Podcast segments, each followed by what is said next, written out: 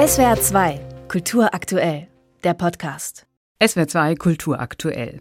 Das Grimme-Institut in Marl, Gesellschaft für Medien, Bildung und Kultur, ist nach dem deutschen Kulturpolitiker Adolf Grimme benannt. Er war unter anderem der erste niedersächsische Kultusminister. Zu den Aufgaben des Grimme-Instituts gehören unter anderem die Beobachtung, die Analyse und Bewertung von Medienangeboten und Entwicklungen. Als das Institut 1973 gegründet wurde, war Adolf Grimme bereits gestorben. Aber Grimme plädierte zeitlebens dafür, dass der deutsche Rundfunk sich einem hohen Qualitätsanspruch verpflichtet fühlen müsse. Und 1948 sagt er in einer Ansprache damals zum 25-jährigen Bestehen des Rundfunks, dass dieser einen eigenen Stil entwickeln müsse.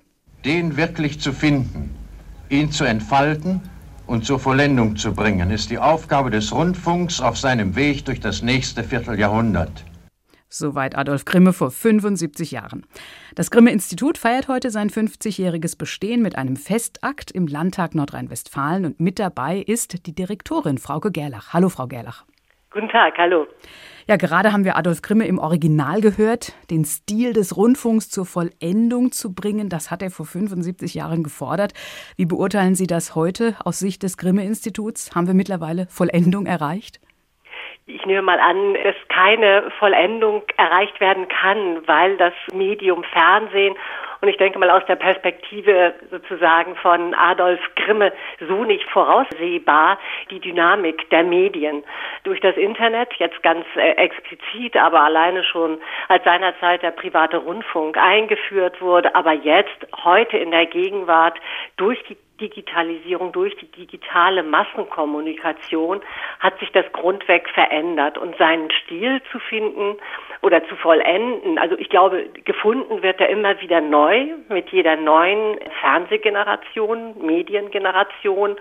Und wenn Vollendung da ist, dann ist Ende. Und das nehme ich nicht an, dass es so sein wird, sondern es geht darum, die Werte und dafür steht Grimme heute noch, die Adolf Grimme und Bert Donnerb, diese in die Gegenwart zu übersetzen, im Hinblick auf die digitale Gesellschaft. Und die muss wieder ihren eigenen Stil, wenn man das so will, oder eben die geeignete Form finden, um Nutzerinnen und Nutzer zu erreichen und aufzuklären. Bert Donner, den Sie gerade genannt haben, das ist der Gründer des Instituts. Das Grimme-Institut trägt ja dazu bei, die Qualität im Rundfunk in den Medien zu fördern, unter anderem durch Bewertungen, zum Beispiel durch die Verleihung des Grimme-Preises, des Grimme Online Awards und des Deutschen Radiopreises, aber auch durch vielfältige Bildungsangebote für Menschen in den Medien, aber auch für breite Kreise der Gesellschaft. Inwieweit haben sich denn die Kriterien für den ja, richtigen Umgang mit Rundfunk, Fernsehen, Film und Presse in den vergangenen 50 Jahren gewandelt? Also ich glaube zu zweierlei. Also einmal die Grundwerte, also diese Werteorientierung, dass ich sag mal die Angebote getragen werden von den Werten des Grundgesetzes, das zieht sich durch. Was meiner Beobachtung nach sich am wesentlichsten verändert hat, ist eher die Offenheit für Formate, also wie das gemacht wird. Also vor einigen Jahren war es noch so, dass die Unterhaltung keine Rolle spielte beim Grimme-Preis, orientiert auf den Bildungsauftrag. Das wurde fokussiert. Heute gehört eben nach den Entscheidungen des Bundesverfassungsgerichts eben auch die Unterhaltung dazu. Da gehört auch ein starker Fokus auf die Zielgruppe Kinder und Jugendliche. Also ich sage mal die nächste Generation, die unsere liberalen demokratischen Werte auch tragen wollen. Und das ist ja dieses Bildungsideal, was damit zusammenhängt. Ein Stichwort früher vor allem, Sie haben es auch eben gerade angedeutet, ist das Stichwort politische Grundbildung, auch das war mal oder ist eigentlich heute noch ein Auftrag des Rundfunks, aber viele Medien sehen sich gar nicht mehr als Teil dieser politischen Grundbildung oder stehen ihr sogar skeptisch gegenüber. Ist das ein großes Problem? Ich denke ja, weil wenn wir unser politisches, unser Parteiensystem und die institutionelle Demokratie also nicht verstehen, wie soll es dann von den Bürgerinnen und Bürgern durchdrungen werden und auch weiterentwickelt, natürlich, was auch dazu gehört für eine freie Demokratie. Und deswegen ist die politische Bildung eine, eine ganz wichtige Komponente, die natürlich nicht nur das Grimme-Institut leisten kann, wo es um Schulen geht, aber auch so wie wichtige Institutionen wie die Bundeszentrale für politische Bildung mit denen wir häufig auch kooperieren und wichtige Projekte mit denen auch gestalten, also mit der Bundeszentrale. Als das Grimme-Institut gegründet wurde, ging es ja auch zunächst einmal um die Verbindung zwischen Volkshochschulen und Medien zum Beispiel. Also da sieht man ja, dass dieser Ansatz von Anfang an auch da war. Was kann jetzt aktuell das Grimme-Institut beitragen zu der aktuellen gesellschaftlichen Entwicklung, auch im Hinblick auf mehr politische Grundbildung vielleicht doch vermitteln? Also wir arbeiten immer noch eng mit dem Deutschen Volkshochschulverband zusammen. Beispielsweise haben wir ein Konzept zum Themenfeld Fake News. Das heißt, da sind wir eben auch bei der Manipulation der Wahrheit oder des Leugnens von Wahrheit ein ganz wichtiger Aspekt. Und man kann da aber eben auch nur hoffen, dass wirklich auch die Bürgerinnen und Bürger erreicht werden. Und das Grimme-Institut als Ganzes hat mit dem Hinterfragen und Verstehen dessen, wie das Zusammenspiel von öffentlichen Meinungsbildungsprozessen und Massenmedien, spielt heute natürlich noch eine, eine wesentlich zentralere Rolle, weil es viel unübersichtlicher äh, geworden ist. Und wie gesagt, das Erodierendste für unsere Demokratie, und da bin ich wirklich besorgt, ist eben, dass die Wahrheitssuche sozusagen im Hinblick darauf, wie Inhalte aufbereitet werden, nicht mehr im Mittelpunkt steht. Nicht bei den öffentlich-rechtlichen, das noch mal ganz deutlich gesagt. Die öffentlich-rechtlichen haben die wichtige Aufgabe, dem entgegenzuwirken. Das Grimme-Institut wird für viele eigentlich erst dann sichtbar, wenn es diese Preise gibt, zum Beispiel den Grimme-Preis, den Deutschen Radiopreis, den Grimme Online Award.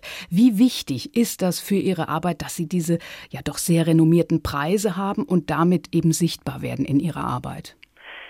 Ja, das ist eine ideale Resonanzfläche und deswegen war diese Idee so genial von Bert Donner, der eben auch die Idee für den Grimme oder damals noch Adolf Grimme Preis hatte. Er hat immer gesagt, der Grimme Preis ist einerseits der wichtigste Fernsehpreis, das war eine steile Behauptung seiner Zeit. Es gab mal, viele Leute hatten noch gar kein Fernsehen. Und das zweite ist, dieser Preis ist mehr als eine Ehrung. Und ich glaube, das macht den Unterschied zu anderen Preisen aus, die dann vielleicht mehr branchenorientiert sind oder reichweitenorientiert, also publikumsorientiert sind. Dieses mehr als eine Ehrung meint eben diese Vorbildfunktion. Also das Grimme-Institut, wenn man das mal so ganz altmodisch ausdrückt, steht dafür, dass vorbildliche Medieninhalte verbreitet werden. Und die Preise verdeutlichen das eben sehr stark und zeichnen eben vorbildliche Medienproduktion aus. Und das soll im Idealfall der Maßstab für die Weiterentwicklung der Medieninhalte sein. Sie feiern heute 50-jähriges Bestehen des Instituts und dürfen natürlich heute auch stolz zurückblicken auf ein halbes Jahrhundert. Aber wenn Sie in die Zukunft blicken, worin liegen die herausforderndsten Aufgaben?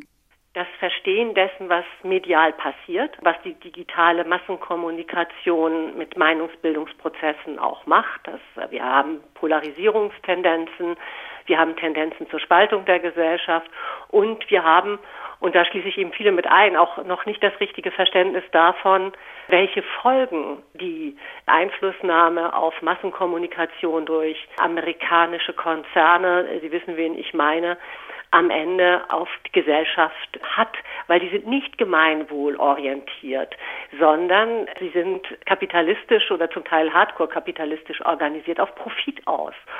Und das ist eine große Herausforderung. Das war früher viel, viel einfacher. Zur Gründung von Grimme da gab es erst ein, dann drei Programme, dann kam das ZDF war dann A und äh, der äh, private Rundfunk, das kam dazu. Da war die Welt noch überschaubar.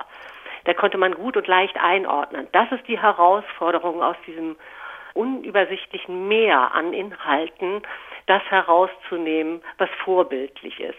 Und das Zweite, und das gilt für viele Kultureinrichtungen, ich sprach die Bundeszentrale für politische Bildung an, die im nächsten Jahr empfindliche Kürzungen hinnehmen muss für den Haushalt, ist natürlich, dass Kultureinrichtungen wie Grimme auch in Zukunft finanziell so stehen können, dass sie ihre Aufgaben auch erfüllen. Und die werden schwerer, die werden nicht leichter.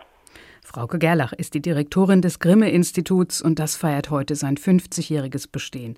Frau Gerlach, ich wünsche Ihnen ein schönes Fest heute Abend. Viel Kraft für die Aufgaben, die vor Ihnen liegen und vielen Dank für das Gespräch. Ich danke Ihnen ganz herzlich.